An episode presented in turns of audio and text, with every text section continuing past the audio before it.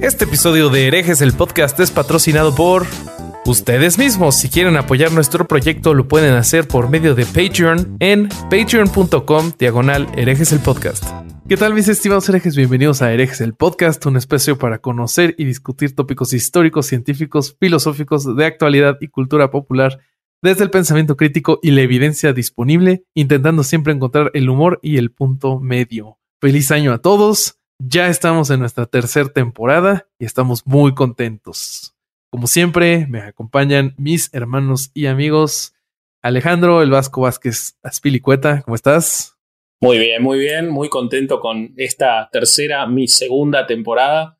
Eh, la verdad que me hayan aguantado todos los episodios anteriores es, es un milagro eh, del Ángel Moroni. Quédense con ese nombre, ya van a saber de quién hablamos. Eh, me acompaña aquí mi amigo Robotín, que me lo hizo Gaspar y que lo tengo acá acompañándome para grabar la tercera temporada. Eh, y muy contento con las locuras agotadoras que tuvimos que leer, o que yo tuve que leer por lo menos. No sé ustedes cómo las trató el capítulo de hoy, pero fue apasionante y absolutamente de locos. Así que muy contento de arrancar. Es correcto, sí, sí estuvo muy bueno. Pero antes de empezar, hay que presentar también al Jim Jones de esta secta llamada Herejes el Podcast. Alejandro, el Corsario Durán. ¿Qué pasó? ¿Cómo estamos? Extrañándote, eh, mi amor. ¿qué, ¿Qué, pedo, cabrones? ¿Cómo se la pasaron? Excelente inicio de año o qué? Súper, súper bien. Emocionados. los veo muy animados. Sí, yo empecé con una hernia de disco, así que muy contento. Ah, sí es cierto, sí es cierto, güey. Puta que Fue mi rosca, mi rosca de año nuevo fue una hernia de Yo quiero preguntarle a Bobby si, si vamos, vamos, a grabar todo el episodio con los calzoncillos blancos estos feos que te nos mandaste o, o, ya me los puedo quitar, güey. Este, no, no, mira, este, el chiste es que nos los pongamos después de que nos casemos, pero al final vas a entender por qué. Ok. Lo raro es que los míos venían como chupados. Eso es lo extraño. ¿Qué?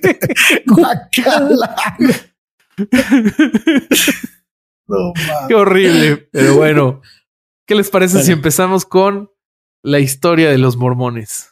Muy bien, vamos a darle. Bueno, a mí me va a tocar, a mí me va a tocar hablar de un poquito de la historia de cómo nacen estos genios espectaculares. Yo quiero hacer dos comentarios antes. Hoy vamos a hablar de blancos americanos eh, exacerbados religiosamente. Vamos a hablar de invasiones de edificios públicos.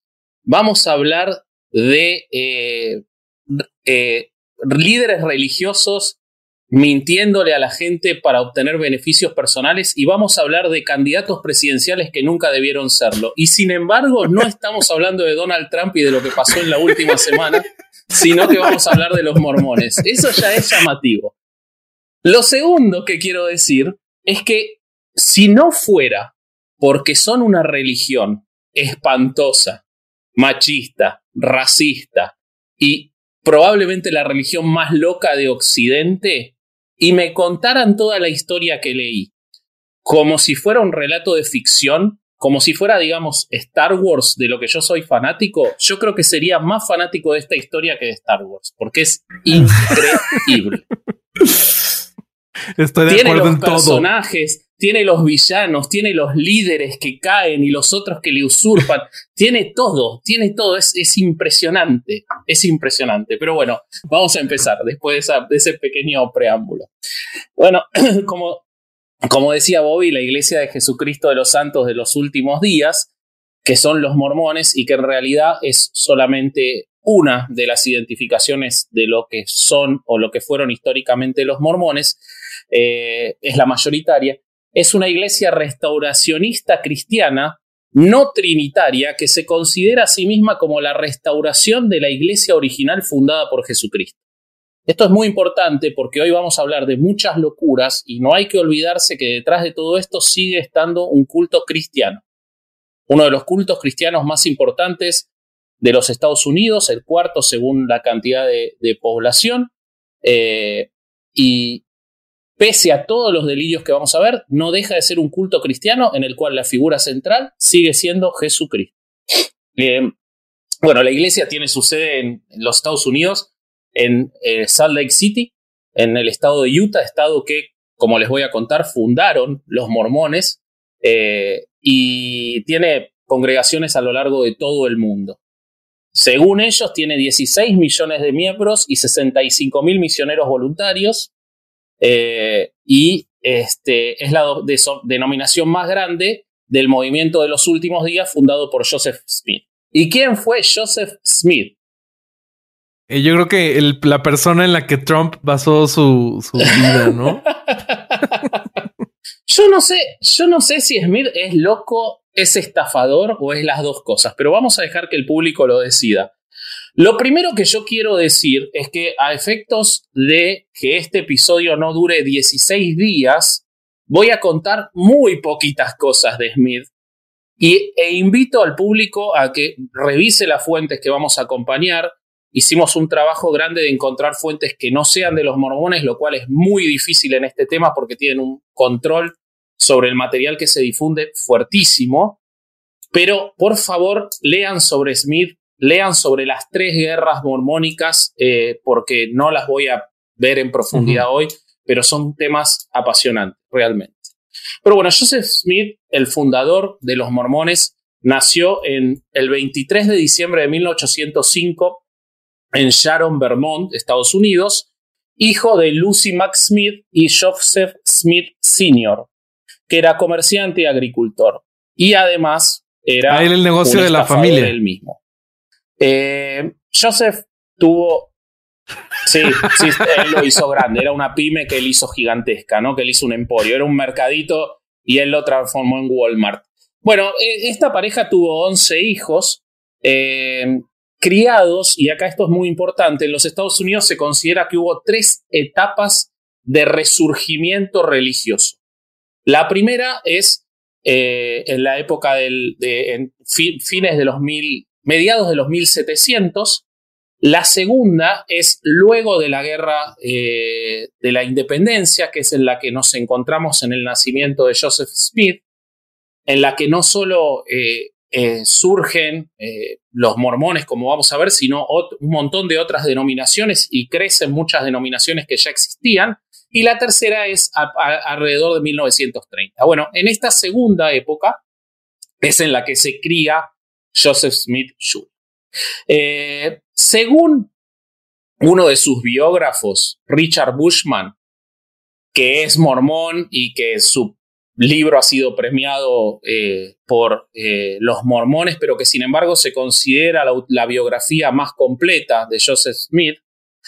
Joseph Smith sufrió a la edad de siete años una infección ósea paralizante que lo tuvo en muletas durante tres años. ¿Y por qué pongo en duda este dato teniendo en cuenta que la única fuente es el propio Joseph Smith y su familia y luego este biógrafo?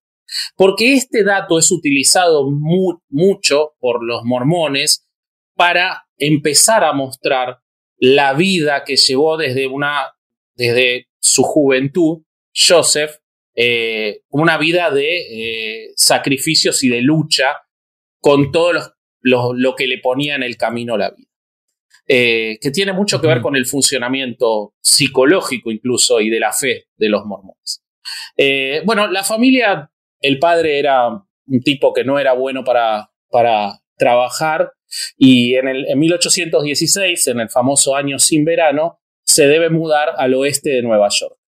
Eh, en el oeste de Nueva York, el padre, además de, de intentar algunos negocios, empieza a hacer una suerte de adivinación que había tomado del folclore americano, que se conoce como scrying en la cual un vidente mira una piedra para recibir conocimiento sobrenatural.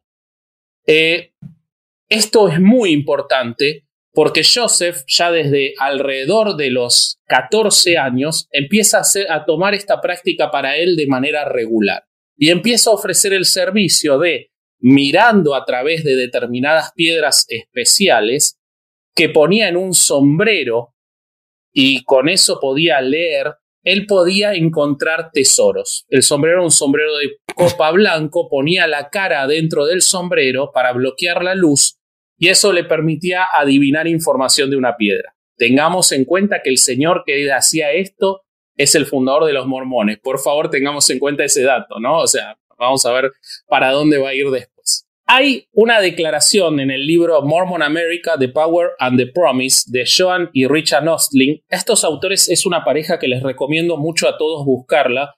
Son, fueron considerados, ella murió, Joan, pero fueron considerados los principales investigadores religiosos, o sea, sobre religiones de los Estados Unidos, y la verdad que sus libros son buenísimos y ellos escribieron sobre los mormones y dicen en un extracto que lo Smith había logrado a esa temprana edad una misteriosa reputación local en la profesión de búsqueda del tesoro, que era misteriosa porque no hay constancia de que haya encontrado nunca un solo tesoro, a pesar de los esfuerzos de todos los locales de pagarle para encontrar tesoros.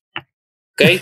Entonces a esto se dedicaba el joven Joseph con la ayuda de su padre. Eh, y acá pasa algo. vamos a tener en cuenta, y este es un dato que van a tener que tener de acá en adelante muy en cuenta. Yo les voy a empezar a contar, mientras le cuento la vida de Joseph, les voy a empezar a contar sus eh, revelaciones místicas. Pero yo se las voy a contar cronológicamente cuando él dijo que ocurrieron pese a que las contó entre 10 y 15 años después. O sea, él supuestamente en 1820, recordemos, 1819 buscaba tesoros con un sombrero de copa blanco al que le ponía una piedra y metía la cabeza adentro. 1820, él supuestamente tiene una pequeña primera visión. Así se conoce en el mormonismo, es la primera visión. ¿Qué ocurre? Joseph tenía muchas inquietudes religiosas. Eh, los metodistas habían formado un campamento cerca de su casa y él tenía la duda de si tenía que acercarse al metodismo o no. Y supuestamente, y voy a leer cómo lo cuenta, esto sí es una fuente oficial de los mormones, una mañana clara de la primavera de 1820, el joven Joseph Smith, de menos de 15 años, buscó un lugar solitario en un bosque cercano a su casa. Fue un lugar conocido, cerca del tocón donde había clavado el hacha cuando había acabado de trabajar, y allí se arrodilló y comenzó a buscar las palabras para expresar sus deseos más profundos, pero fue dominado por un poder invisible. Al trabársele la lengua y rodeado de una densa obscuridad, Joseph creyó estar condenado, apoderándose de él el extraordinario poder de un ser efectivo del mundo invisible que ejercía una fuerza tan asombrosa como él nunca había sentido. Este adversario llenó su mente de dudas y de pensamientos de todo género. Pero entonces él con todo su aliento le pidió a Dios que lo librara del poder de ese enemigo, y ahí pudo percibir una luz celestial que descendía sobre él, y se hacía cada vez más brillante mientras lo rodeaba y envolvía las hojas y las ramas de los árboles. Eso rescató a Joseph de su ser enemigo, las tinieblas desaparecieron y apareció una columna de fuego en la que él vio un personaje glorioso de pie en el aire arriba de él. Lo llamó a Joseph, al tipo que vendía el servicio de poner la cabeza en un sombrero y mirar unas piedras para encontrar tesoros, a ese llamó Dios, lo llamó y le dijo, este es mi hijo amado, escúchalo. Y ahí apareció otro personaje parecido al primero que era Jesucristo. Y le dijo, tus pecados te son perdonados. José entonces le preguntó a los seres celestiales cuál iglesia era la correcta. ¿Debo unirme a los metodistas? preguntó. Y se le contestó que no debía unirse a ninguna porque todas estaban en error. Todas las denominaciones religiosas creían doctrinas incorrectas porque ninguna de ellas era reconocida por Dios como su iglesia y su reino. Entonces, Jesucristo le dijo que el mundo yace en el pecado y que las iglesias existentes se habían apartado del Evangelio y no guardaban sus mandamientos. Los credos que regían las iglesias cristianas eran una abominación a la vista de Dios. Entonces su alma se llenó de amor. Esa es la primera visión. Esta primera visión la tuvo en 1820, pero no la comentó a nadie hasta 1833, incluso cuando ya se había publicado el libro de Mormon. Y lo peor es que al pobre Joseph, como vamos a ver, le pasó mucho de esto, mucho, muchas veces le ocurrió, incluso me adelanto en el relato, pero ustedes saben que si por algo son conocidos los mormones es por la poligamia. Y Joseph no quería ser polígamo, él no quería, pobrecito, ser polígamo, le daba asquito ser polígamo. El ángel, el ángel se le apareció tres veces y la tercera vez que se le apareció lo amenazó con una espada brillante que lo iba a matar si no se hacía polígamo. Por eso se hizo polígamo, pobrecito. No, mi amor, te lo juro. Te lo juro que el ángel moroní. seguro, seguro, seguro. Pero es, es terrible lo que le pasó. Y bueno, y todavía ahora vamos a ir a cuando se le apareció Moroni, que es el que le dictó. Pero no me voy a adelantar, porque ¿qué pasa? Ustedes imagínense, ustedes dos, ¿no? O, la audiencia, si quieren comentarnos, ¿qué les ocurriría si tienen esta primera visión en la que se les aparece Dios y Jesucristo y espanta a la fuerza tremenda que los está eh, agraviando. Al psiquiatra, y ustedes tienen 14 años. Al psiquiatra. O, al psiquiatra, pues estamos hablando de 1820, no, no creo que ni que existiera la psiquiatría, pero definitivamente eso seguro, y vas a ir por el camino de la fe, ¿no? Bueno, Joseph se ve que le costaba, porque en 1825, cinco años después de que supuestamente había tenido esta visión, es contratado por Josiah Stowell, un granjero, para que le encuentre un tesoro, porque supuestamente él había oído que Smith eh, tenía las claves mediante las cuales discernir cosas invisibles al ojo natural.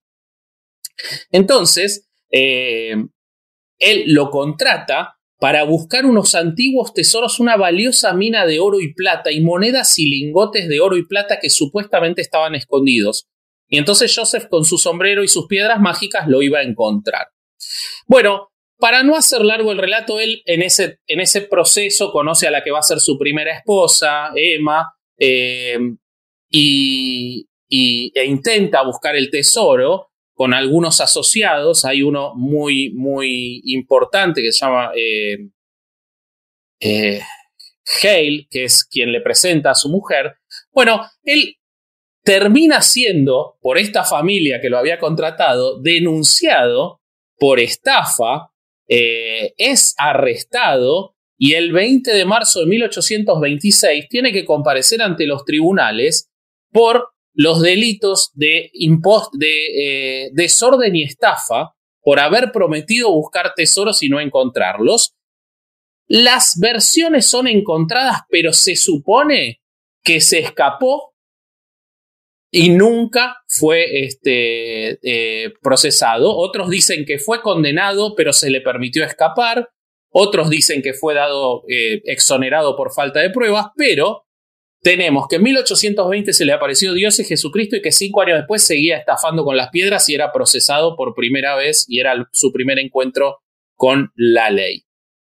¿Qué pasa? Luego de esto, luego de esto, y de que él escapa y que ya tiene su primer mujer y que era conocido como el visor de cristal, Joseph, eh, se le ocurre empezar a contar en 1829 eh, que él había tenido desde 1823 unos eh, encuentros que eran increíbles y, y, sobrenaturales y que son probablemente el momento más importante de la historia de la humanidad y nosotros no le hemos prestado la debida atención.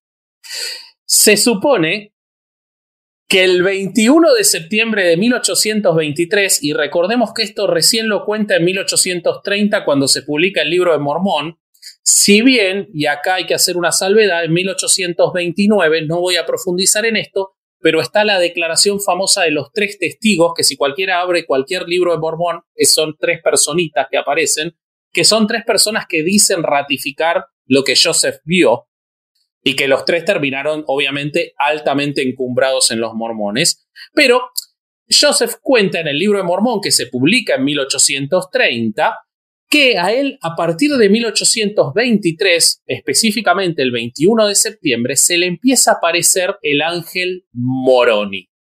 El ángel Moroni, que tiene nombre de, defensor central de la selección de Italia, pero es un ángel, no se dejen engañar.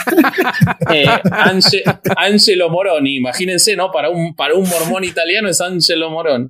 Eh, un rudo en defensor central. Eh, bueno, aproximadamente eh, a, partir del 21 de septiembre de 1823 se le empieza a aparecer y le empieza a decir que él es el elegido. Recordemos que él tuvo la primera visión que la cuenta después de esta de la aparición del ángel Moroni, pero ocurrió antes. Si están perdidos, yo también. bueno, a él supuestamente, supuestamente se le empieza a aparecer el ángel Moroni. No voy a contar qué le dijo el ángel Moroni porque eso se lo dejo a Bobby, pero sí voy a contar cómo encontró las planchas.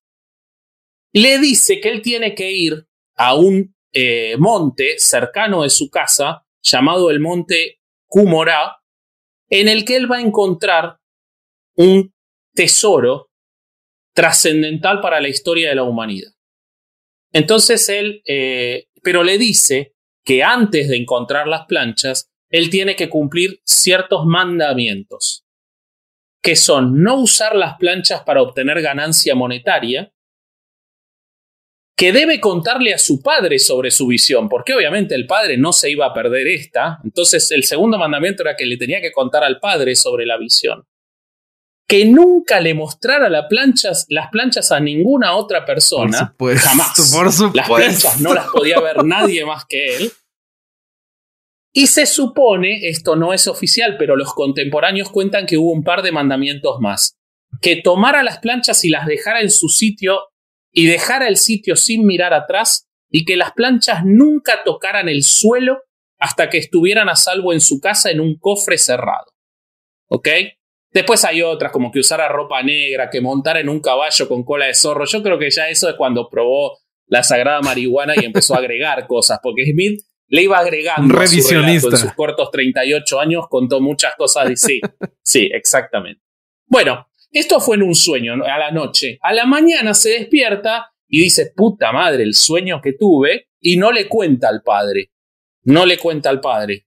Entonces, se pone a trabajar y se desmaya se desmaya y en ese desmayo se le aparece Moroni de vuelta y le dice, escúchame, te dije que le cuentes a tu papá. Entonces, si no le contas a tu papá, no, se puede cumplir. Entonces va, se despierta y le cuenta al padre. El padre obviamente le cree porque es súper creíble Recuerden que buscaban, buscaban con, con piedras adentro de un sombrero. Y entonces le dice, vos tenés que hacerle caso al ángel. Entonces, Smith se va rápido a la colina colina de la cual no había registro antes que existiera, ¿no? Ahora sí está, digamos, donde él dijo que estaba la colina y un gran monumento mormón, pero la colina tiene un nombre bíblico de los mormones. O sea. Le eh, encontraron encontraron donde había caído la bala y le pintaron la diana alrededor. y entonces, él agarra sus piedras videntes, sus piedras especiales, por eso lo habían elegido, porque él tenía el poder de mirar con las piedras videntes, encuentra el lugar donde estaban enterradas las planchas y la abre, era un cofre muy, muy hermoso, muy increíble, él abre el cofre y estaban estas planchas doradas. Según el relato hecho por la madre y la hermana de Joseph, que lo hacen después de la muerte de él, ese primer año él tiene un problemita, que es que no cumple el mandamiento de no apoyarlas en el suelo. Entonces, porque él abre el cofre, saca y había un montón de tesoros increíbles también. Entonces, él para que no se pierdan esos tesoros, cierra de vuelta el cofre, le pone una piedra arriba y apoya las planchas en el suelo. Cuando vuelve a mirar, las planchas no estaban. Y cuando quiere volver a abrir el cofre, una fuerza terrible lo expulsa.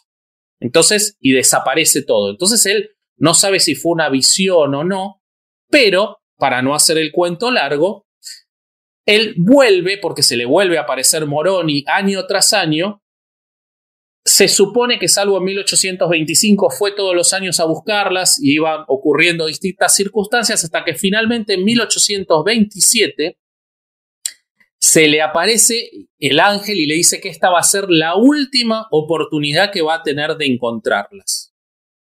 Y ahí se da una situación en la cual otro socio Eh, Samuel T. Lawrence, que era un socio en la búsqueda de tesoros con él, en esa exitosa empresa de búsqueda de tesoros que nunca encontró ningún tesoro, se entera, se entera porque él, porque él supuestamente le empieza a contar a todos lo que pasaba en la comunidad, que había aparecido el ángel, que estaban las planchas. Él no sabía qué decían las planchas, pero él lo contaba supuestamente. Entonces Lawrence parece que se quiere apurar y ir a buscar las planchas antes, cosa que no se entiende porque si a, este se le habían aparecido los dos dioses, o Dios y Jesucristo, y al otro, a Lawrence no. ¿Por qué le iban a dar las planchas a Lawrence? Pero se preocupa de que Lawrence se va a apurar. Entonces Smith, que era muy vivo, lo manda al padre a que lo espíe a Lawrence en la casa y en el medio de la noche del día anterior al que iba a ir, agarra un caballo con su mujer, con la pobre Emma, y, después les voy a explicar por qué la pobre Emma, y se va a buscar eh, el cofre y lo encuentra, esta vez lo encuentra. Porque Emma oró muy fuertemente a Jesucristo, mientras Emma oraba, él encuentra las planchas. Lo importante es que él no solo recibe las planchas, sino que esta vez le dan unos grandes lentes que él llamó Urim y Tumim, que son los intérpretes, que son dos piedras videntes que le mostró a su madre cuando regresó por la mañana, supuestamente. Bueno, entonces él logra llegar con las planchas a la casa y las empieza a traducir. Las planchas, este es un dato fundamental, están en egipcio reformado, un idioma del cual no hay ninguna evidencia que alguna vez haya existido, no hay ningún tipo de, arqueólogo que haya encontrado lo que es el egipcio reformado, pero las planchas estaban en egipcio reformado. Él no las traduce, obviamente idioma que él no hablaba, pero él, no olvidemos que él tenía Urim y Tumim. Y si vos tenés a Uri, esa, esa saga central, vos tenés a, Moroni, Urim y Tumim, estás. Ni Messi, ni Messi pasa por ahí. Olvídate, olvídate, le rompen las piernas. Entonces, em, Smith agarra con las piedras videntes sin mirar directo, sin mirar directo a las planchas, él se pone, pone las piedras en su sombrero blanco mágico y empieza a traducir. Y entonces ahí se entera en su traducción, que es lo que conocemos como el libro de Mormón, otro testimonio de Jesucristo, frase que debo agregar la pusieron recién en 1981 en la tapa del libro porque mucha gente se confundía porque no sabía que tenía que ver con Jesucristo el libro de Mormón, entonces en el 81 le agregaron eso. O sea que se ve que le hicieron hacer toda la traducción en egipcio antiguo, pero se olvidaron de decirle qué poner en la tapa a Joseph. Eh, bueno, y entonces ahí viene lo que cuenta el libro de Mormón. Eh, Bobby, ¿querés eh, contar qué dice el libro de Mormón? Por favor, ¿qué tradujo el querido Joseph Smith. Con todo gusto y pues vamos a, empezar con este magnífico relato. Bueno, pues para empezar, yo no voy a contar lo que pasó inmediatamente antes de, que existiera Joseph Smith. Para, para este relato tenemos que regresar a antes de la creación de la Tierra. antes de lo que dice la Biblia, es lo que nos, nos empieza a contar el libro del Mormón. Chequen esto. El mormonismo enseña que el cosmos, en el cosmos hay trillones de planetas, ¿no? Y cada planeta tiene su dios. Entonces, este, de estos dioses, el que le tocó a la Tierra se llama Elohim. Entonces, Elohim en su momento nació de padres de carne y hueso humanos, y gracias a que siguió las enseñanzas mormonas, él muere, resucita y se convierte en un dios, el dios de la Tierra. Entonces, Elohim vive en el planeta Kolob. Ahí junto con sus esposas, porque él tiene un harén de, un montón, ajá, un montón de esposas y tiene sexo celestial infinito. Concibió, concibió a los espíritus de la gente que vivimos ahora en la Tierra. Antes de que se construyera la, Tierra, hubo un congreso, ¿no? Se juntaron en la sala de juntas y se presentó el plan de, hacer la Tierra. Ahí se iba a mandar a los espíritus para tomar cuerpos mortales y que aprendieran por sí mismos a diferenciar entre el bien y el mal. Obviamente, eh, los juniors de Elohim asistieron al, Congreso, ¿no? Que eran Lucifer y Jesús, sus hijos más, más grandes. Lucifer se levantó y él propuso el plan de ser él el salvador del planeta y obligar a las almas a obedecer y a ellos convertirse en dioses, igual por la obediencia a, las enseñanzas mormonas. Y obviamente Jesús, el, junior hippie, dijo, no, güey, o sea, cada quien tiene que, que agarrar el pedo por sí mismo y les propuso Jesús el libre albedrío y, y que cada quien encontrara el, el, bien por sí mismo, ¿no? Que tuvieran chance de... En un, lugar de, en un lugar de España, Manel se despertó sufriendo en este momento porque nombramos el libre albedrío. Pobre Manel. este, y bueno, se, se, hace una votación en este congreso y se determina que Jesús va a ser el, el salvador de la tierra. Lucifer se enoja y converse al 30%, no al 31, no al 29, al 30% de las almas. No, digo, lo que pasa es que eso tiene que ver con que el egipcio reformado es muy específico en sus números. Entonces, por eso es el 30%. Oye, pero matemáticas muy avanzadas, manejaban porcentajes, o sea. Mm, está muy bien, está muy bien. bueno, los convence al 30% de las almas que iban a ir a la Tierra de levantarse en una rebelión. Y así fue como el diablo, se, eh, Lucifer se convierte en el diablo y los seguidores se convierten en los demonios. Los demonios fueron este, enviados a la tierra, pero fueron condenados a no tener nunca un cuerpo físico. Entonces, como no tenían un cuerpo físico, ellos no iban a poder aprender el bien y seguir las enseñanzas mormones y nunca iban a poder regresar con, con Elohim. Las almas que fueron neutrales en la batalla fueron condenadas a tener cuerpos de piel negra. Entonces, ah, no te lo juro, te lo juro. No, el tema que tienen los mormones con los negros es tremendo. Pero no te preocupes, Durán, porque en 1978 la iglesia mormona siguió conservando la, la, tradición de que el presidente sigue teniendo un vínculo directo con Dios. Entonces, para 1978, el presidente determinó que él había tenido una visión nueva y que le dijo Dios que ya no había pedo con los negros, que ya podían ser mormones de los normales. Sí. Pero bueno. Pero, pero yo igual voy a contar más adelante un par de cositas que pasaron antes con los negros, antes de que hicieran eso. Sí, sí, sí, sí, sí. Pero bueno, ese, fue, esa es la razón por las que los negros son negros, por las que los morenos somos morenos. Eh, obviamente, los que pelearon con más valor fueron premiados naciendo en familias mormones con cabello rubio y piel blanca.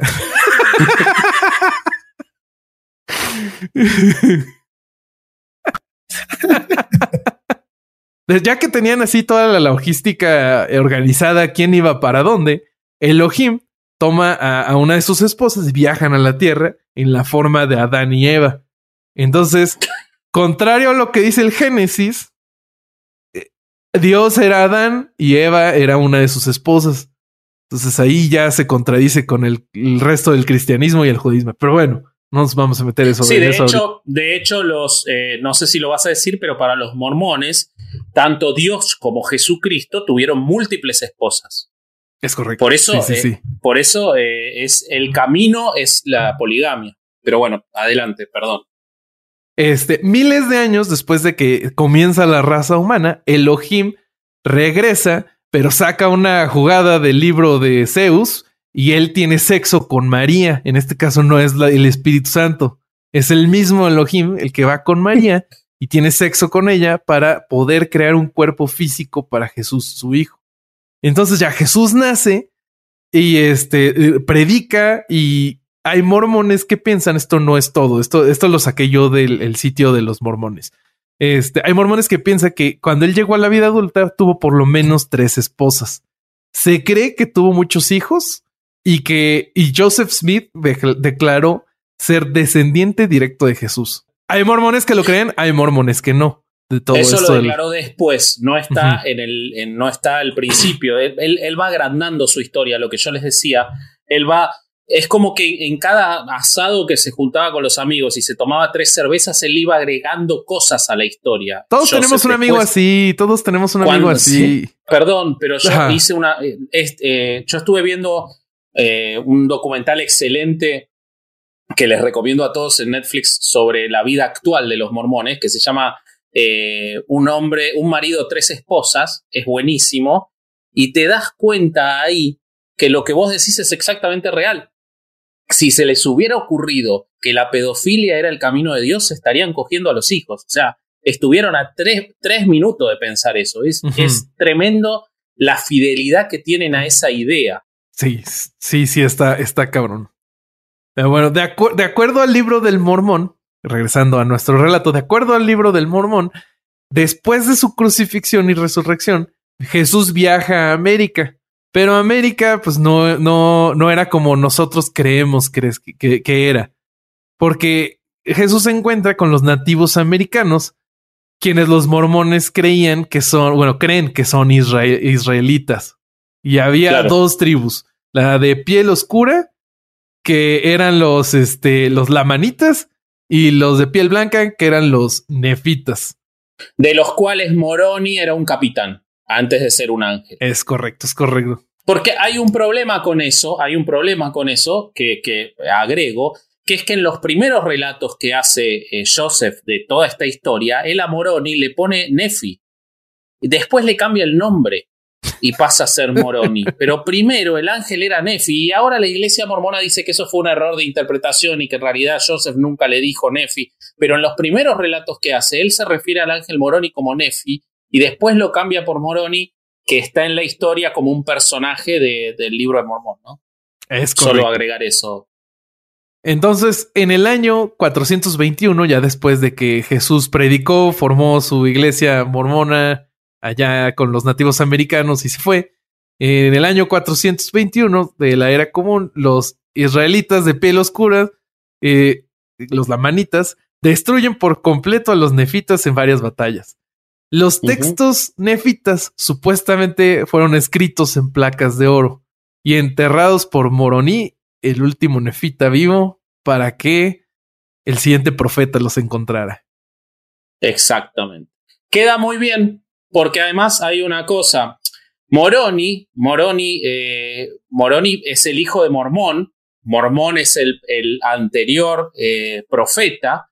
Moroni es el último guardián de las, de las, eh, de las tablas y él muere y se transforma en ángel. Él era el capitán Moroni, es el último guardián, él esconde las, las placas en, un, en, esta, en este monte y las esconde hasta que aparezca el siguiente profeta que aparentemente tenía que ser alguien que estafara a la gente buscando tesoros usando un sombrero al que le ponía piedras adentro.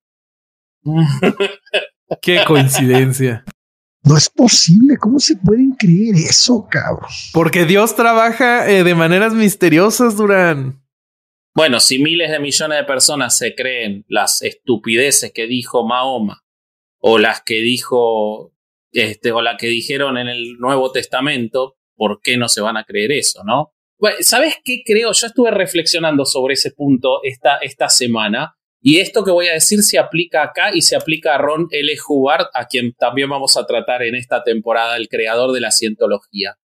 La única diferencia que tenemos es que son recientes y les conocemos la historia a estos payasos. pero vos imagínate, vos imagínate, ah, mira, pero vos imagínate si en el Nuevo Testamento, en lugar de haber 30 años casi o 25 años de, en los que no se sabe nada de Jesús, apareciera que Jesús a los 15 años vendía esquemas piramidales o aceites esenciales, o que este, trabajaba de repositor en Walmart y, se, y, ponía, o sea, lo que no tenemos de Jesús es esa etapa, solo tenemos cuando empezó a predicar. Si no tuviéramos la historia de Joseph Smith, sería una historia loca que escribió, pero Igual que todas las historias religiosas. Pero estamos hablando de la misma población que hace una semana tomó el Capitolio, ¿eh? Son los mismos. Hablando a favor de la gente de 1800 y tantos, hoy en 2020 hay gente tomando dióxido de cloro para curarse el coronavirus. O sea, no me chingues. Exactamente. Son, son esos mismos. Siempre en Estados Unidos, Estados Unidos es maravilloso porque pueden surgir estas cosas increíbles que en cualquier otro lugar Sí, bueno, ponele. Yo creo que Estados Unidos tiene más apertura a la imaginación. Pero entonces, eh, volviendo a eso, ¿qué ocurre? Todo esto el gran Joseph lo escribe y ¿qué pasa? Cuando termina de escribir, vos decís, bueno, las placas deben estar en el museo en, en, Salt Lake City, Utah, donde pueden ser exhibidas para que otros arqueólogos hagan eh, en egipcio reformado, para que hagan sus interpretaciones. Pero no, vos sabés que Angelo Moroni, Angelo Moroni, después de comerse unos spagliatelle, se le aparece de vuelta y le dice, bueno, devuélveme las placas, porque vos solo las podías ver, y él le devuelve las placas y entonces no están más. O sea, el único tesoro que encontró lo devolvió. Bueno, entonces, no, encontró el tesoro de engañar a millones de personas con una religión horrible. No nos olvidemos de eso. Y el tesoro de las 40 esposas que tuvo. Pero, eh, lo que ¿qué ocurre entonces? El 6 de abril de 1830, Joseph publica el libro de Mormón. El libro de Mormón empieza a tener mucha trascendencia porque es una historia novedosa para mucha gente en este resurgimiento religioso que se da en esa época, que no se siente identificada, esto es real y está documentado, que hay mucha gente que no se sentía identificada por ninguna de las eh, descripciones religiosas existentes y empiezan a acercarse al mormonismo interesados por el texto. Vos pensás que es un texto que habla mucho a la superioridad racial blanca, que habla mucho al conquistador y a los hijos del conquistador, que pone al indígena en un lugar de enemigo y de inferior, cosa que negro van a También. Bueno, y al negro también. Sin embargo, hay una cosa llamativa en eso, Bobby. Eh, los, eh, uno de los, bueno, él funda su iglesia y le pone por una revelación que los invito a leer, porque primero es la iglesia de Cristo. Él cuando la, la funda se llama la iglesia de Cristo. Después él tiene una revelación en la que le dice que se tiene que llamar Iglesia de Jesucristo de los Santos de los Últimos Días. Búsquenla, no voy a contar eso porque es muy largo, pero es espectacular que haya tenido una revelación para eso.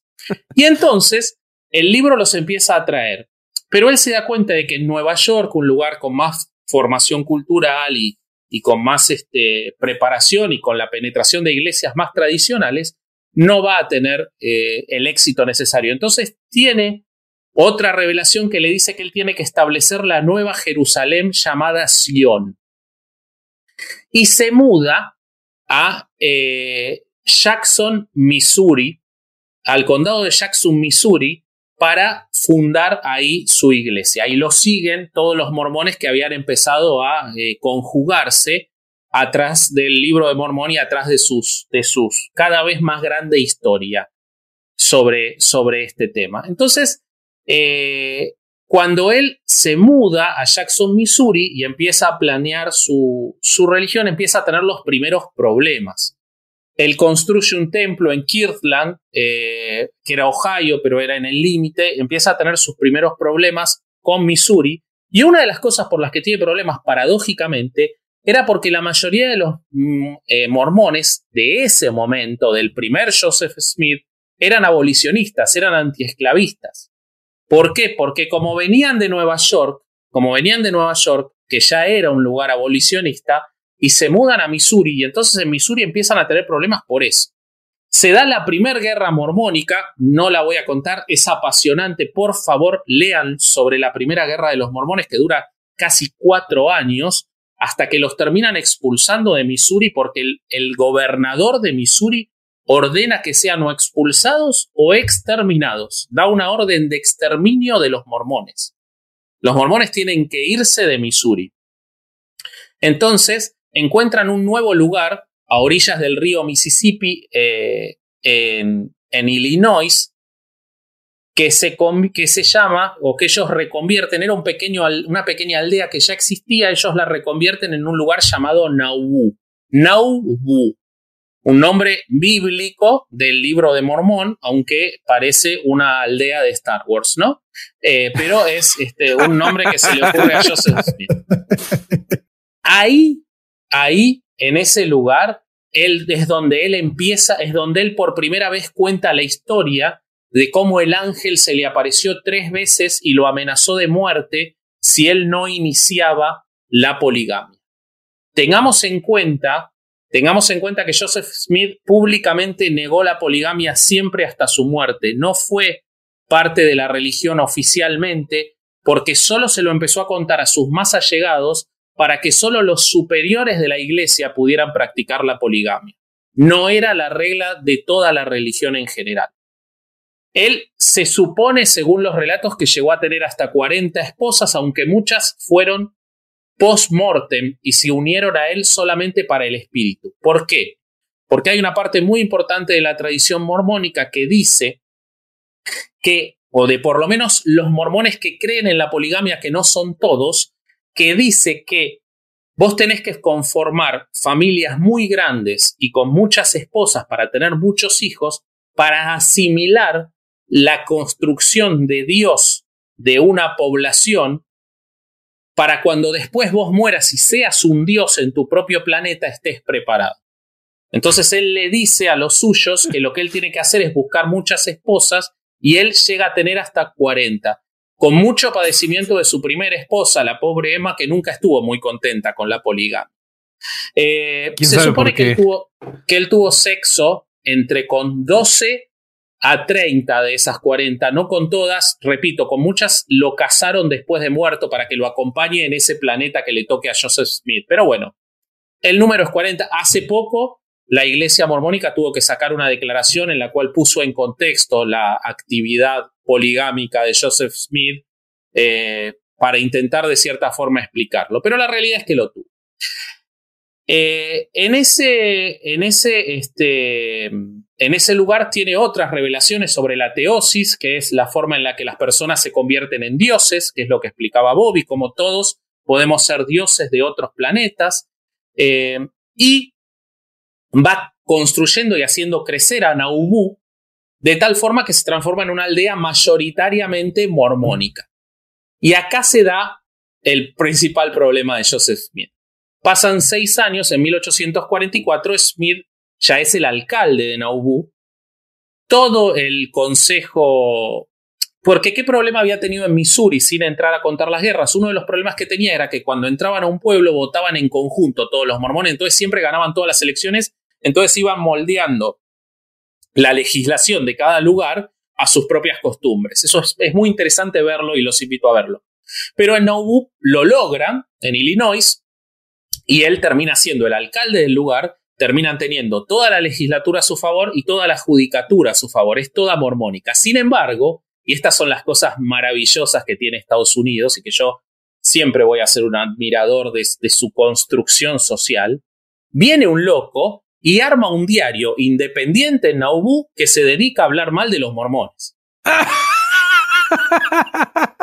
El tipo arma un diario en el que empieza a decir, entre antimormónicos y exmormónicos que abandonaron el culto, empiezan a decir que Joseph Smith está practicando la poligamia y que está cometiendo abusos de poder y que quiere convertirse en un dios teocrático.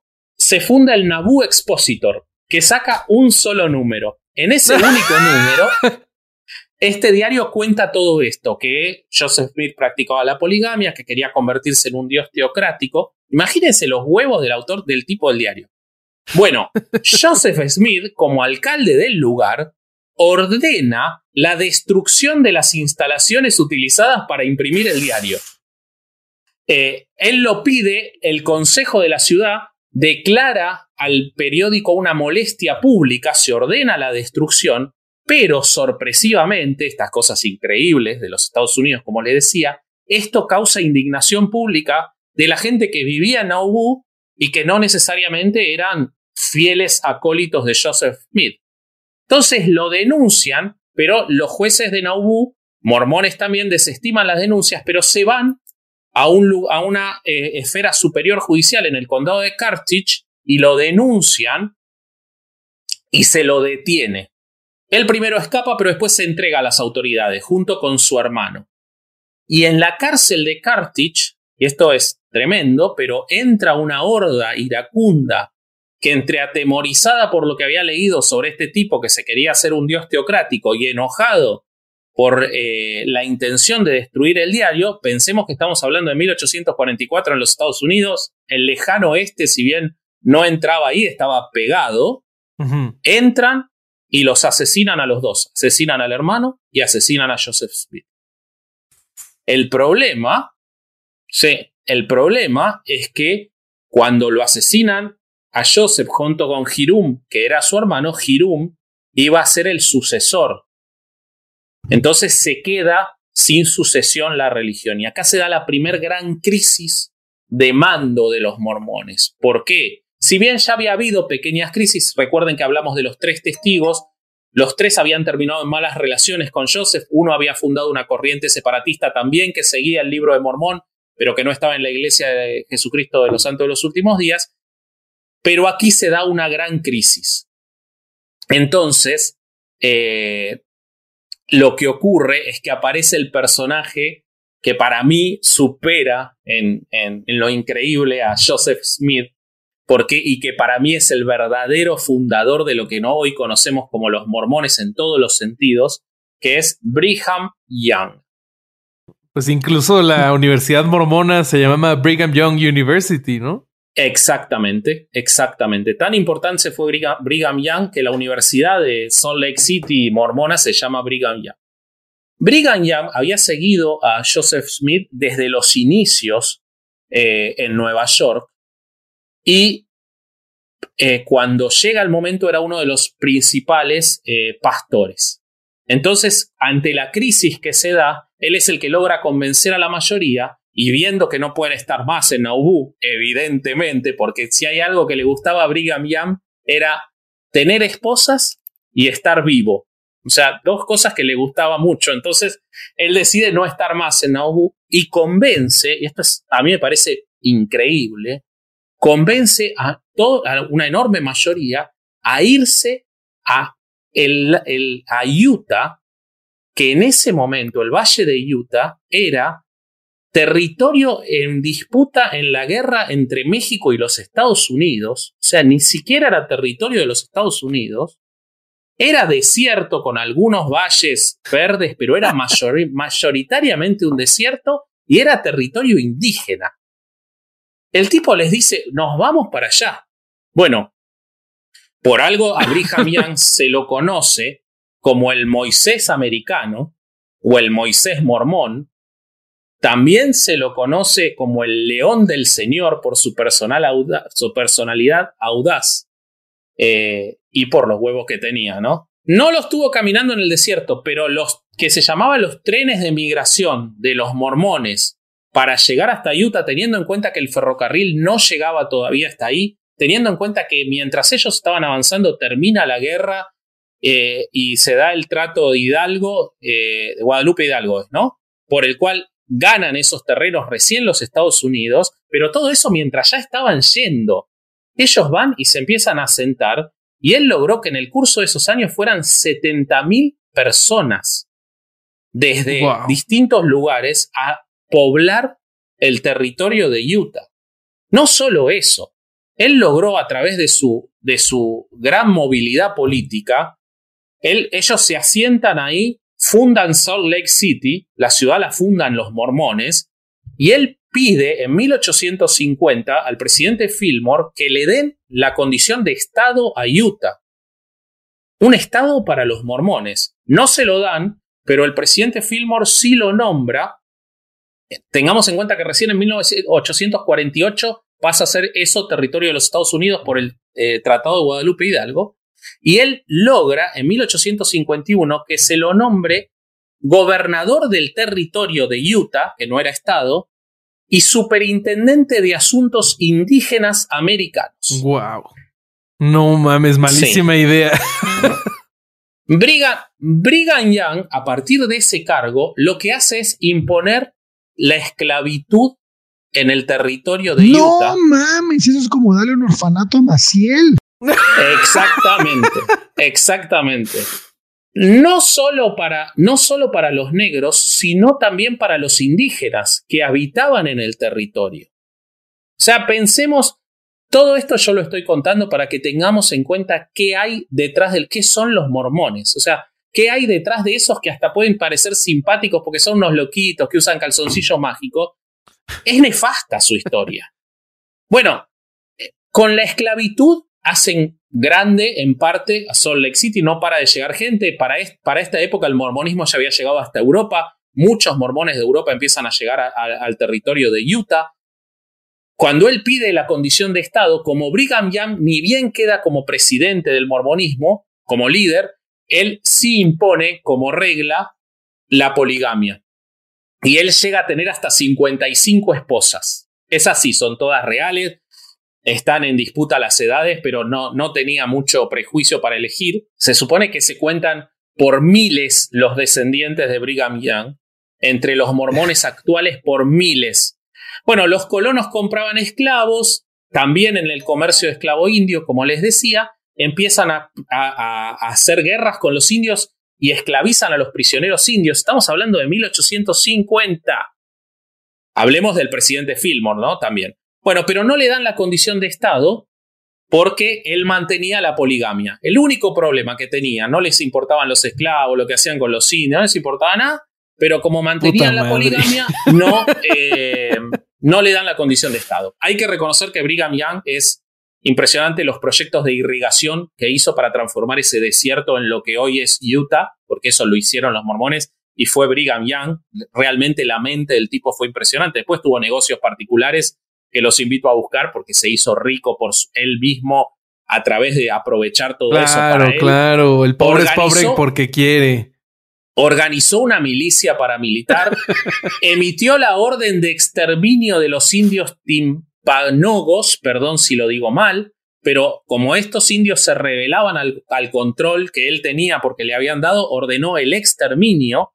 Eh, construyó el ferrocarril transcontinental para que pasara por Utah, organizó la legislatura territorial, eh, estableció Fillmore en honor al presidente como primera capital, después pasó a ser Salt Lake City, y venía todo muy bien con el amigo Brigham Young hasta que ocurre una situación tremenda, terrible, porque acá ya contamos dos guerras. La primera la más conocida es la guerra de Missouri, que es la primera guerra eh, mormónica.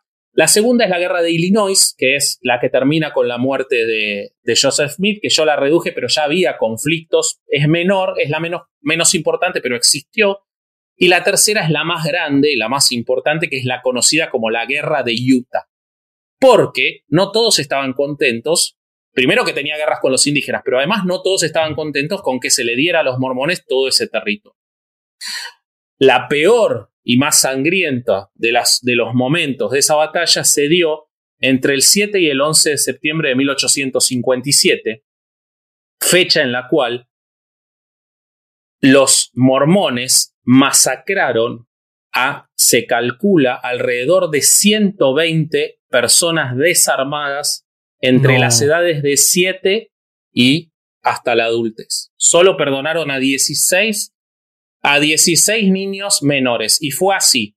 Resulta que una caravana de familias de Arkansas quisieron pasar para California, no tenían intenciones de quedarse, por el territorio de Utah.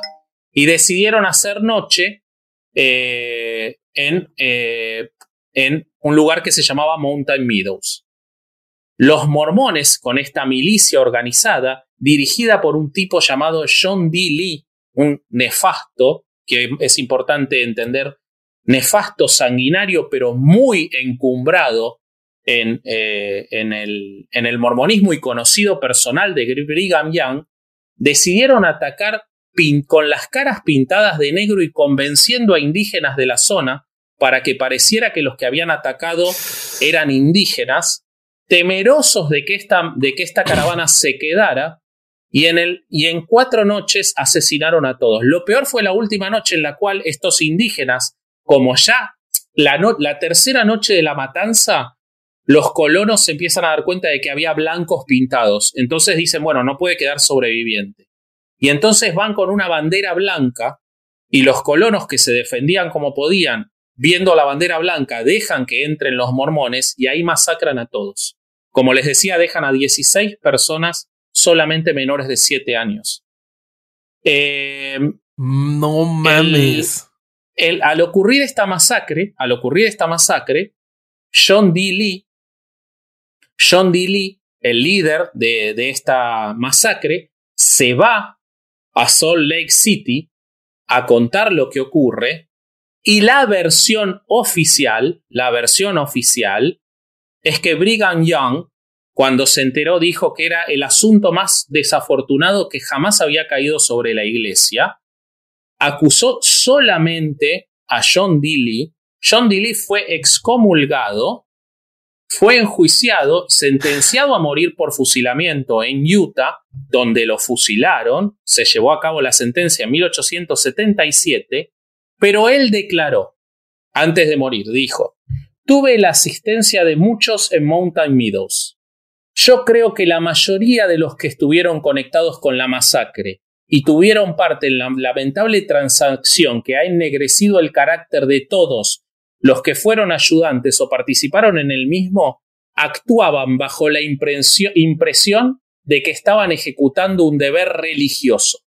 Yo sé, yo sé, dijo John D.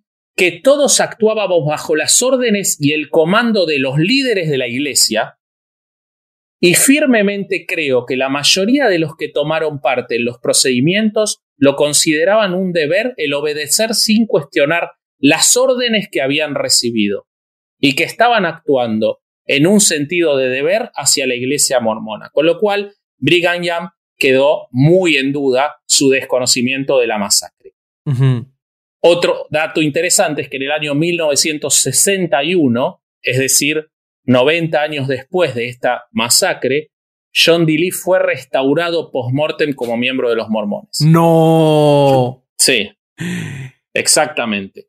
Bueno, eh, la, la Brigham Young luego de esto tiene que renunciar y le cede a, si bien ya había otro gobernador, él tiene que renunciar a la dirección de los mormones y después sigue su vida con sus 55 esposas, pero ya pierde mucho del poder. Sin embargo, al día de hoy, para terminar mi parte del relato, tanto Brigham Young como, como Joseph Smith son hombres sagrados de la iglesia mormona y eh, todo lo que yo conté, todas las locuras que yo conté que dijo Joseph Smith se consideran palabra cierta para los mormones.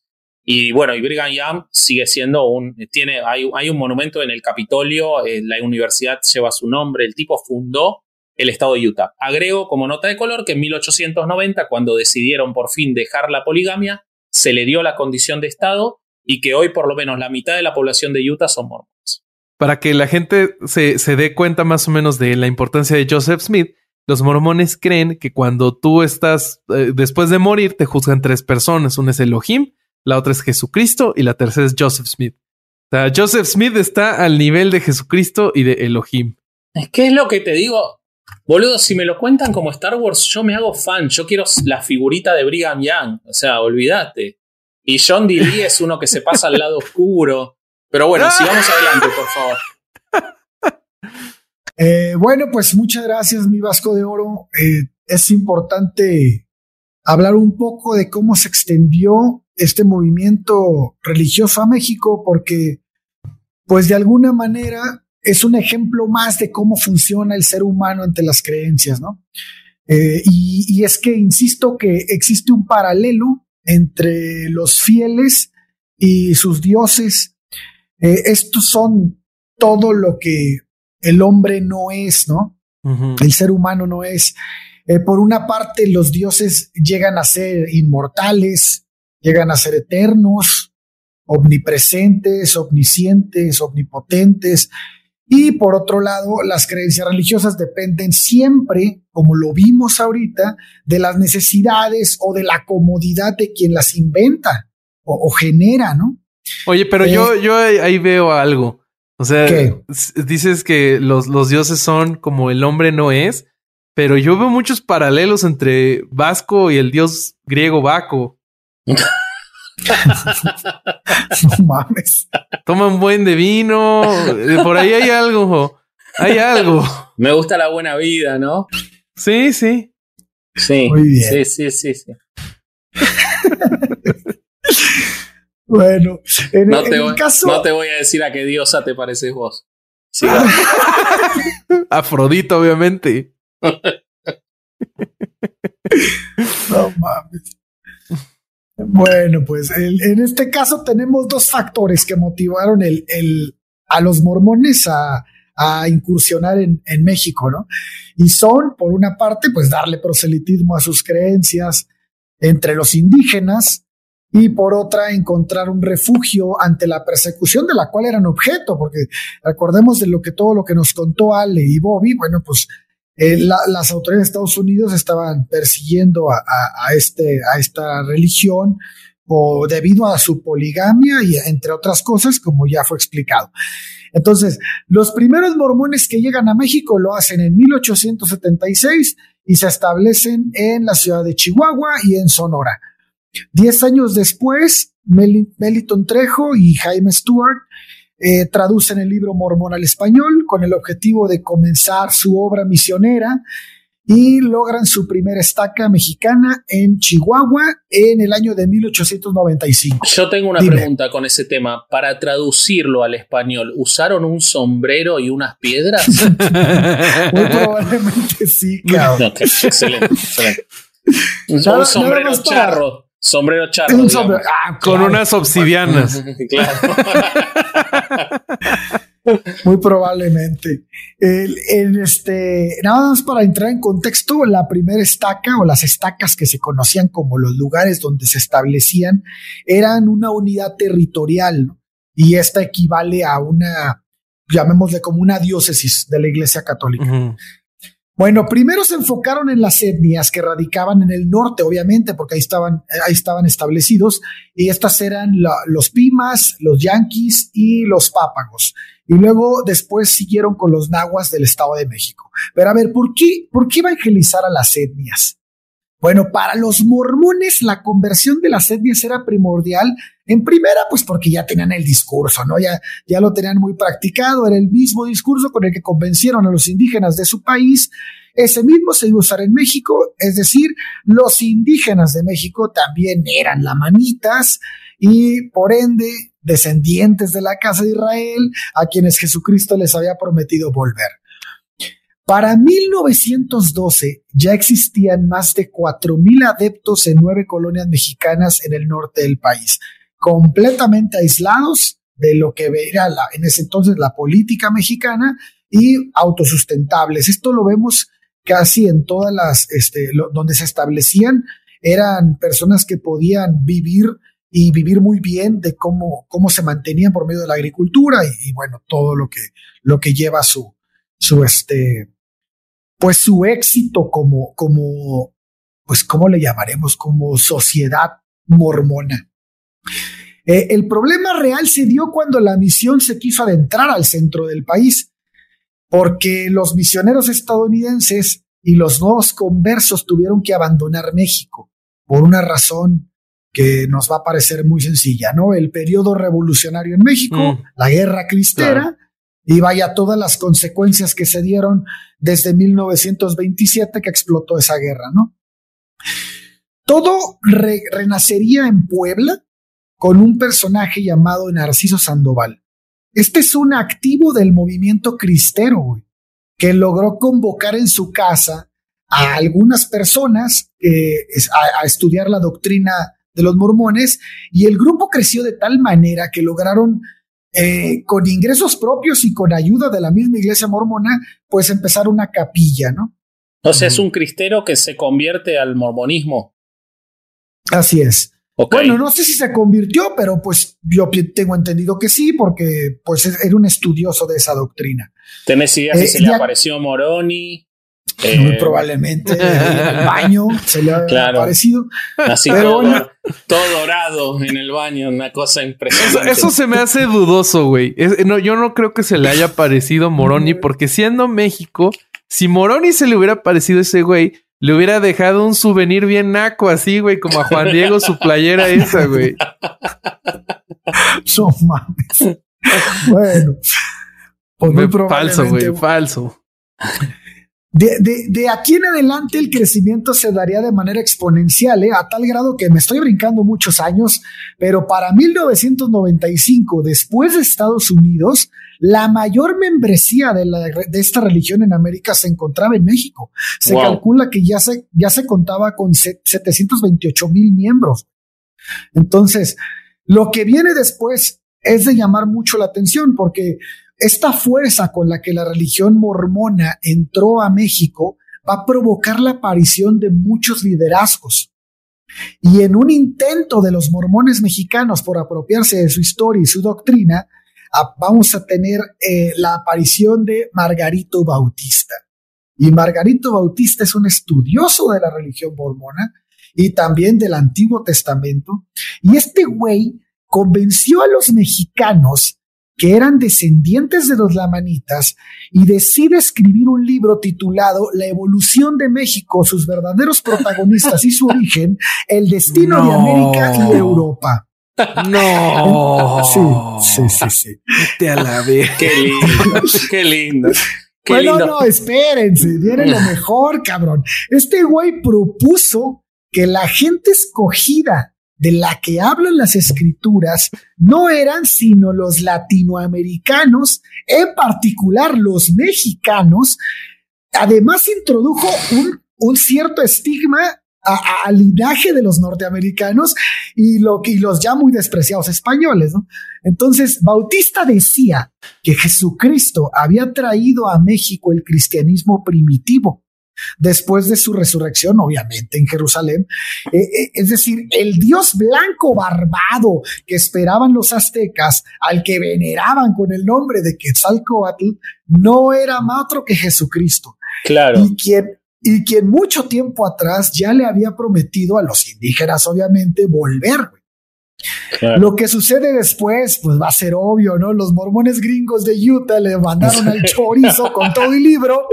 Bautista se pasa por el arco del triunfo a los gringos y comienza a imprimir su libro en México, güey. No. El libro, el libro se vuelve un, un pinche éxito editorial ahí pequeño entre, entre la comunidad y este, y se dan algunas donaciones entre mexicanos para su publicación. Incluso se dice que el consejero de la presidencia de Distrito Mexicana y la mayoría de los miembros de Puebla también apoyaron esa idea, güey. O sea, para, entonces él se convierte, en, eh, o sea, todos los que quieren tomar el lugar de poder terrenal en el mormonismo, digamos, quieren ser un Brigham Young. Este Bautista quiso ser un Joseph Smith. Él fue un paso para atrás. Él dijo, yo voy a ser Joseph Smith mexicano, hago mi propio libro de mormón y es espectacular. Sí, sí, sí. Es espectacular. Totalmente. Así Porque además, el que roba a un ladrón, ¿no? Tiene 100 años de perdón. O sea, estuvo muy bien lo que hizo. Sí, sí, o sea, Bautista manipula los datos, güey, que ya de por sí eran una reverenda jalada, y, para darle una cierta identidad a un pueblo golpeado por la historia, güey. Claro. Harold Pratt, Harold Pratt, que era el entonces presidente de la misión, arma aquí un quilombo bárbaro, diría el pinche Vasco, y, en contra del chingado libro, güey, y comienza una pelea de inválidos mentales, güey, y Bautista, toma todo como un ataque racial, güey. ¿no? Esa fue su justificación. El resultado de todo este desmadre fue la ruptura entre ambas iglesias y genera una crisis por ahí de 1931. Ante la insistencia de la Iglesia Mormona Mexicana de ser tomada en cuenta para darles lugar a sus líderes en Utah en puestos altos, Harold Pratt da una respuesta que, puta madre, es digna de aplausos, cabrón, y chinga madre, me cae que a mí no me gusta pedirlos, pero ahora sí lo voy a hacer. Chequen esta mamada, güey. No podemos poner nosotros a un líder mexicano en nuestra iglesia porque las autoridades eclesiásticas son siempre escogidas por revelación y nunca seleccionadas por la congregación. Carajo, Brad, qué grande eres, cabrón. Me cae que, me cae oh, claro. Vos sabés por que, supuesto. Vos sabés que en el, en el documental que te hago una, una, llamada de que es muy mormón eso que, que, estás diciendo, en el documental que estuve viendo sobre eh, las este, familias poligámicas en, en, el desierto de Utah, que son eh, eh, mormones fundamentalistas, así se llaman a ellos mismos, que viven en, un, en una roca que agujerearon e hicieron casas eh, para poder ser poligámicos y que nadie los joda. Ese fue el fin. En, la década del 70 lo hizo un tipo que se llamaba Bob Foster, que había estado preso por ser polígamo. Bueno, todo el tiempo vos ves que los tipos, por los que tienen tres, cuatro mujeres, hay uno, hay un personaje que eh, de repente muere el hermano y él se quiere casar con las dos mujeres del hermano. Él ya tenía tres mujeres, quiere sumar dos más, ¿no? Y tener cinco. Pero él te lo presenta como yo en realidad no es lo que quiero, porque a mí me va a provocar un, un lío tremendo en mi vida, pero yo me doy cuenta que es lo que Dios me está revelando a mí. No, man, no mames. Y se lo dice a las tres mujeres y las tres mujeres, sí, bueno, lo que pasa es que tenemos que seguir el camino de Dios y todos, una cosa muy fuerte que se ve, que es el machismo tremendo que maneja la misoginia, es que se las ve incómodas a todas y a ellos se los ve como esperando sumar esposas, ¿viste? Pero todo es así como vos decís, es, no, porque el, el, envío, Dios me lo está enviando de alguna manera y yo sé que me lo ha revelado. Todo es así. No mames. Al purísimo estilo Jim Jones. Es increíble. Ándale, güey. Exactamente. Jim Jones. Bueno, pues esa pinche pelea que se, que se da entre la iglesia mormona mexicana y la iglesia mormona de Utah ocasiona un desacuerdo de modo que la iglesia mexicana mormona se divide, ¿no? Y forma la iglesia de Jesucristo de los Santos de los Últimos Días, tercera convención. Esta, esta, esta iglesia va a ser precedida por Abel Páez, que es sobrino de Margarito Bautista, y él va a ser el presidente. Bautista, güey, le dice al nuevo grupo de creyentes que deben de retomar la poligamia. Y así como también las doctrinas económicas cooperativas que tenían antes, güey, que al parecer en ese entonces ya habían sido abandonadas. Y, y, se arma una pinche cámara húngara, güey, porque el nuevo, el, el, nuevo este orden corre a Bautista a chingar a su madre y, y este güey se va al Estado de México y forma otra iglesia, güey. Y, y, una colonia que va a ser en Ozumba y la llama el reino de Dios en su plenitud. Y esta, esta. los nombres, güey, los nombres de verdad son una cosa. Tremenda. Esta iglesia existe actualmente, es polígama, es todo lo que, lo que, este, lo que los. Lo que Joseph Smith soñó. Hasta los primeros, hasta la muerte de, de Bautista, vivieron exactamente como los primeros mormones en Utah, exactamente así, con los mismos tipo de economía y todo. Bueno, debido a esto, los mormones, este, se, los mormones que ya no eran de la iglesia de, de, Bautista, que eran de los de la tercera convención, arreglan sus cosas con Utah y alguna gran parte de esa iglesia regresa al mormonismo de Utah. Este, y entonces aquí eh, la pelea que se había dado, ¿no? ¿Se acuerdan de que no querían a los líderes mexicanos allá y no querían reconocerlos acá? Y ese desmadre lo que va a lograr es que la iglesia mormona va a decir, bueno, va, ya, se chingó. Donde se haga la iglesia mormona en el país que se haga, los de las etnias de esos países van a ser los líderes de esas iglesias. Ok. Y entonces, y entonces así, por eso hoy en día, los líderes de la iglesia mormona en México son mexicanos, los líderes de la Nueva Zelanda son neozelandeses, los líderes así. Eso fue lo que, lo que tuvieron que abrir políticamente eso. En realidad, obviamente, fue una revelación de Dios que Dios les dijo que tenía que ser así. Este, eh, pero, eh, pero políticamente lo subsanaron así. Así es. Esta es la historia de en México, obviamente está muy recortada porque durante la guerra cristera pues mandaron el chorizo a todos los misioneros eh, este, gringos porque te acuerdas que los extraditaron, ¿no? A todos los misioneros extranjeros, güey. Y bueno, pues ya te imaginarás, no quiero tocar mucho la guerra cristera porque creo que va a ser un tema que vamos a tocar. Sí, en algún momento. Y es muy interesante la guerra cristera en México. Y bueno, pues, pues así está el pedo. Bueno, excelente. A mí una, una reflexión que me llama es cuando vos decías que México es el segundo país de América que tiene más mormones, ¿no?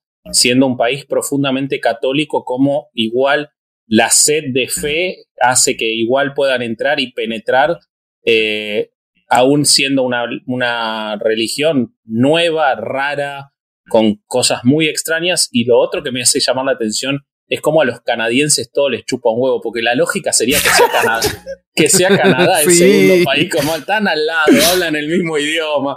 Y la, lógica, y los canadienses deben decir, pero no, que vayan para México, a mí me importa tres carajos, sí.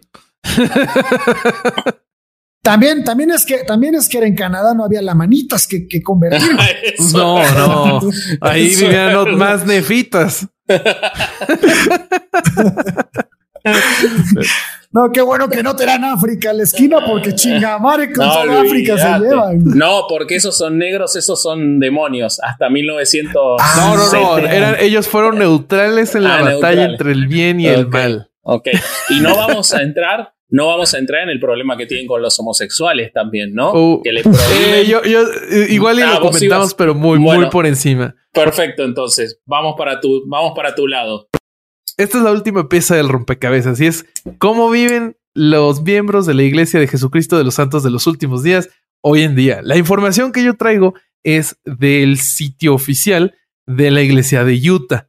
Entonces, igual eso no funciona para todas las, divisiones y, subdivisiones que se han formado, pero es por esto, porque yo lo saqué de Utah. Entonces. Igual es la más representativa. Sí, claro.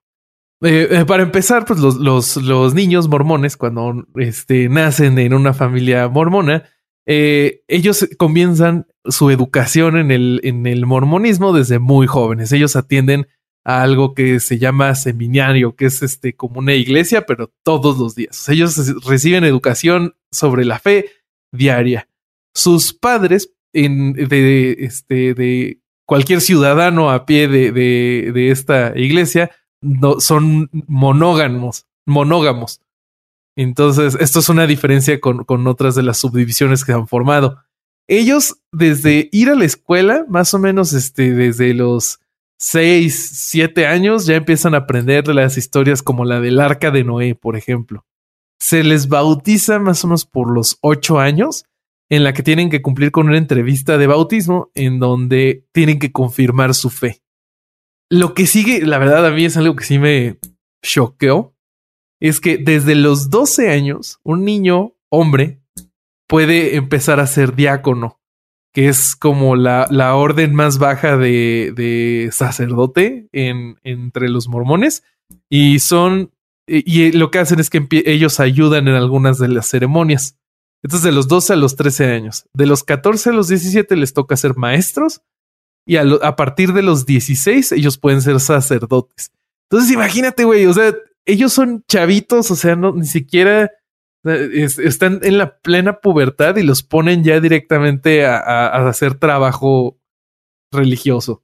Obviamente, mientras están creciendo y están ahí de, teenagers este, hormonales, ellos no pueden tener relaciones amorosas ni novia de mano, de manita sudada con gente de fuera de la iglesia.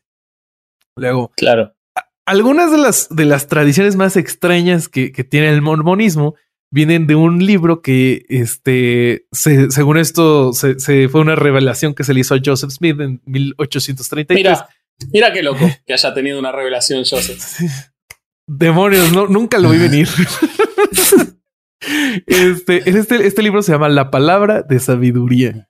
Ok. Y eh, trae algunas instrucciones sobre salud, ¿no? Entonces, este, algunas de las cosas que, que recomienda es este cosas como no a las bebidas calientes, al alcohol, como el alcohol, el té o el café. Entonces esas bebidas para los mormones están prohibidas. A cambio de seguir las recomendaciones de este documento, eh, hay algunas promesas a cambio, que son salud en el ombligo y médula de sus huesos, sabiduría y grandes tesoros de conocimiento, la capacidad de correr sin fatigarse y andar sin desmayarse, no mames. Y por último, el ángel destructor pasará al lado de ellos como los hijos de Israel y no los va a matar. Perfecto.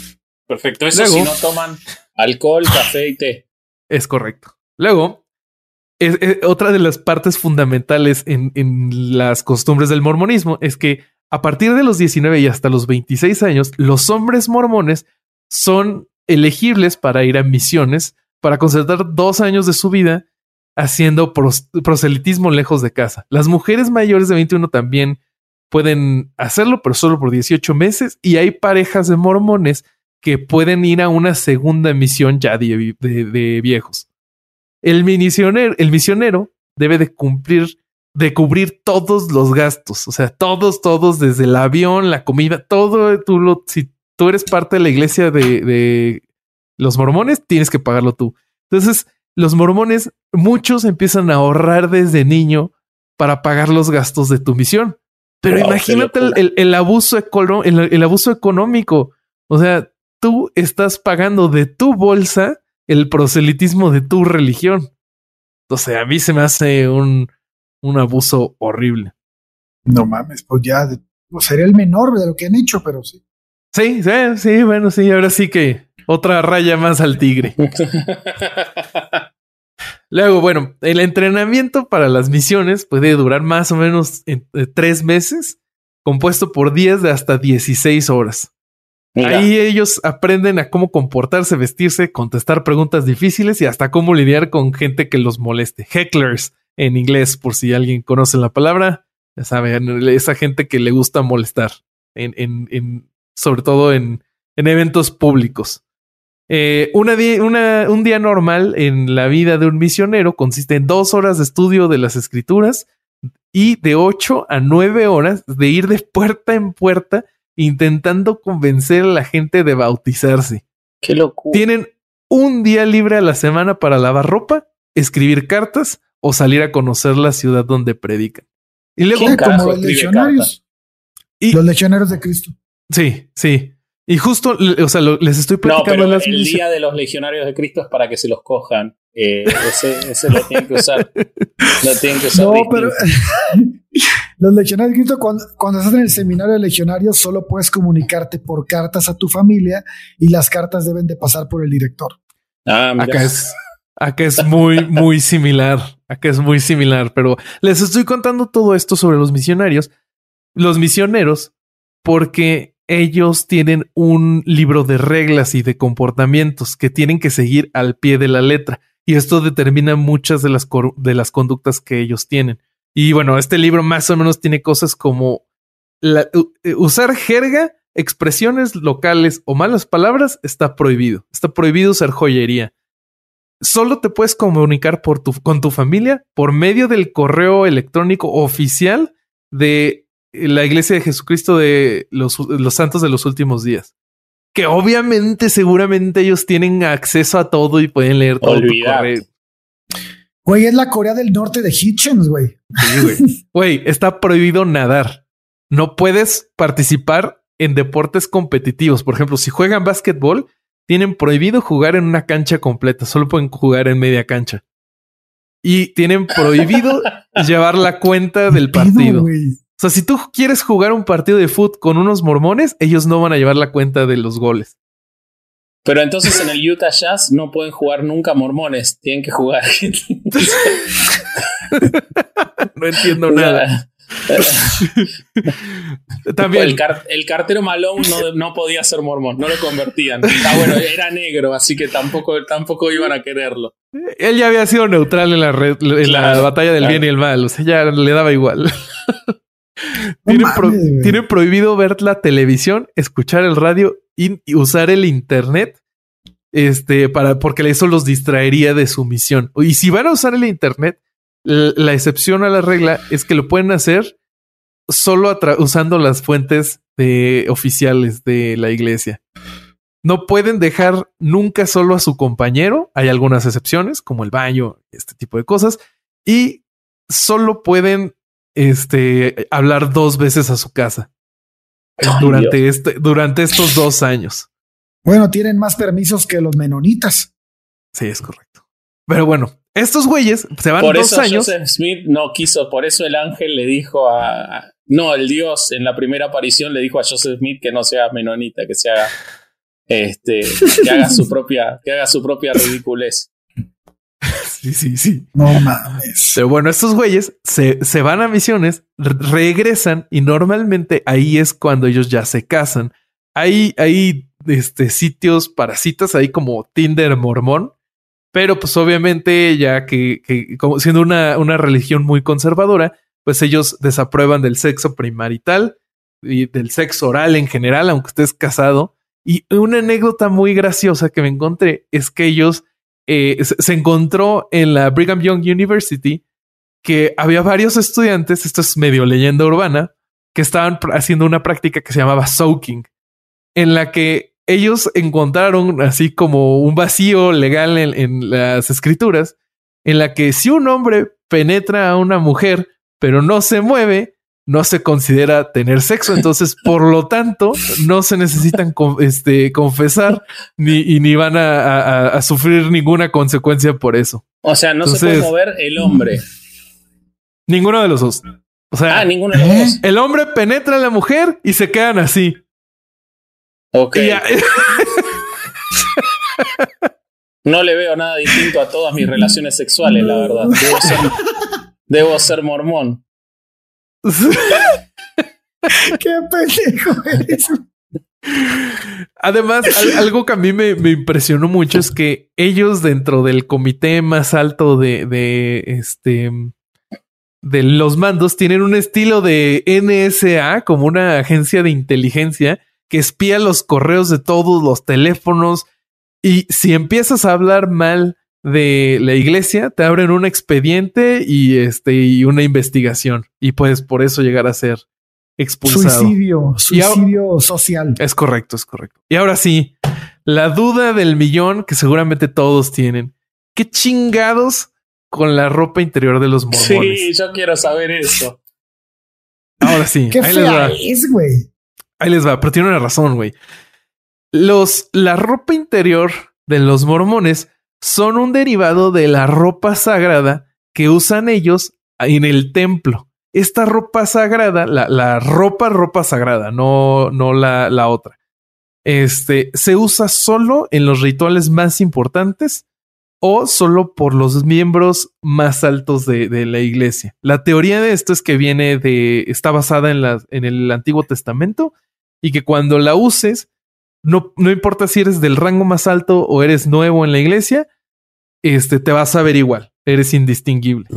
Ahora, la, la ropa, ¿cómo se llama? este derivado se utiliza por el resto de los miembros, los que no son de rango más alto, durante este, los, el servicio de, de cada día o el servicio de cada semana, pero se usa debajo de la ropa para simbolizar esa, esa otra ropa y la utilizan solo los matrimonios de mormones. Ese es el significado de la ropa. Y en realidad ellos, eh, esto lo vi en su sitio oficial, consideran muy ofensivo que le digamos a esto calzoncillos mágicos. Calzoncillos mágicos, calzoncillos mágicos, calzoncillos mágicos. Entonces no sean gachos y no les digan calzoncillos mágicos a sus calzoncillos mágicos, por favor. Yo creo que el episodio yo creo que el episodio debería llamarse Mormones, la religión de los calzoncillos mágicos. me encanta, me encanta. escúchame, ¿y, tenés algo del problema que están teniendo por el tema de los homosexuales o lo cuento yo? Ah, lo, de lo que leí es que se oponen a la homosexualidad. Eh, son una de las religiones conservadoras que está en pro de la terapia de conversión, pero no sé si estén teniendo algún problema en específico. En particular, en particular, agravaron la situación con una comunicación interna que tuvieron que salir a explicar porque hasta le generó pérdidas internas entre sus propios seguidores, entre los propios mormones, porque sacaron una comunicación en la cual prohíben que los hijos de personas que se hayan declarado homosexuales que estén en el mormonismo no pueden ser bautizados en el mormonismo hasta los 18 años. Viste que vos dijiste que se bautizan a los 8. Si son hijos de homosexuales. No. Se encuentren en una pareja homosexual, se hayan encontrado la, situación que sea, no pueden ser bautizados hasta los 18 años por las dudas para asegurarse de que no este, trasladen el problema ellos también a la religión. Se han impuesto reglas de discriminación que exceden, porque obviamente como es una religión muy conservadora, con mucho énfasis en tener hijos, hay muchas personas que han tenido hijos en el, en el mormonismo que después se declaran homosexuales y los hijos son mormones. Bueno, les han dado un tratamiento especial. Eh, para, ¡Qué horror! Sí, y eso, de hecho, eso es una de las situaciones que ha generado pérdida de. Porque hay muchas contradicciones internas entre ellos. Eh, por ejemplo, el estado de Utah ha prohibido hace cinco años o tres años le puso pena de prisión a la poligamia cuando hay muchísimas comunidades. Si bien los oficiales son monógamos de discurso, porque hay mucho polígamo, eh, no declarado, pero hay comunidades que viven en la poligamia, como les decía antes, y hace tres años el estado de Utah sacó una ley que le daba hasta cinco años de prisión a la convivencia en poligamia. Y ahora tuvieron que modificarla en febrero de 2020 para sacarle la pena de prisión y ponerle solo multas por los reclamos que había de las comunidades que se mantienen polígamos. O sea, tienen muchos conflictos internos por sus propias eh, formas de vida eh, y cómo llevarlas adelante. Sí. Wow. Pero bueno. No, están cabrones. Esa es la historia y las creencias y costumbres de la iglesia de Jesucristo de los Santos de los últimos días. ¿Qué les y del pareció? resto de los mormones. Y el resto de los mormones. La de la volumen 3, la revancha, todos. Todo. La, el regreso El de Imperio los, contraataca. Sí, el regreso de los Sith de calzoncillos mágicos, todo. Escuchame una cosa, no, a mí me encantó. Yo disfruté estudiando esto, los odié. Ya me parecía que, o sea, no sabía mucho de ellos.